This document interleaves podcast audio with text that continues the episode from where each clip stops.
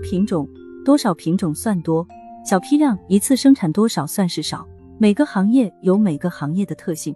以一家制造高强度紧固件的为例，主要是汽车上使用的螺栓，生产的品种有八千多个 screw，常规每个月滚动生产的在五千多个 screw，这样的品种算不算多？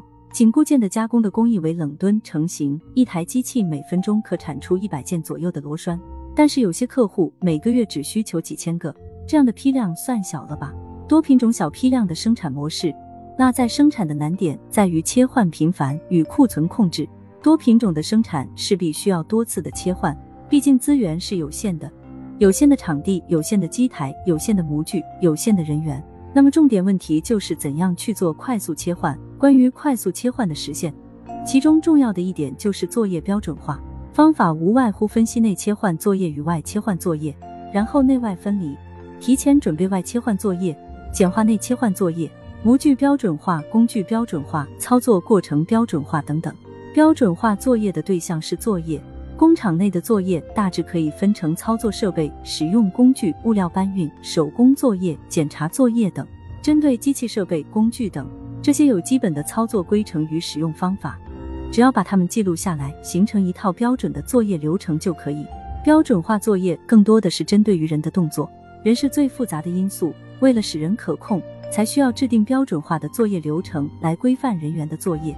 很多公司里面都有一些很有经验的老师傅，他们的效率就会比大部分的人要高。除了熟练度的问题，有很多是他们在长期的作业过程中找到了更优的作业方法。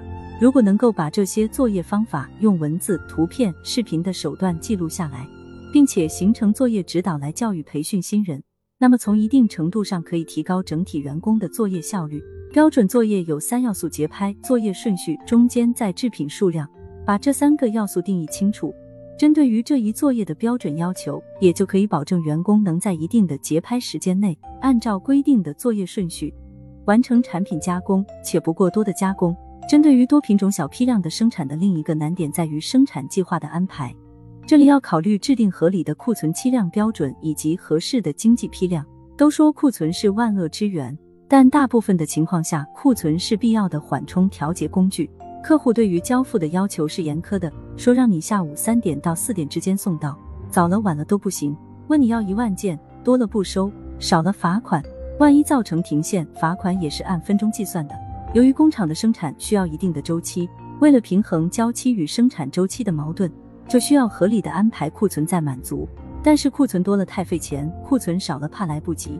对在制品库存的管理。恰恰是考验一个公司精益生产水平的一个重要指标，而合理的经济加工批量，则是兼具考虑单机效率、切换时间、多品种生产、库存控制的多种考虑。至于怎么去做，每个公司的每个加工场景都不一样，现地现物的具体分析才实际。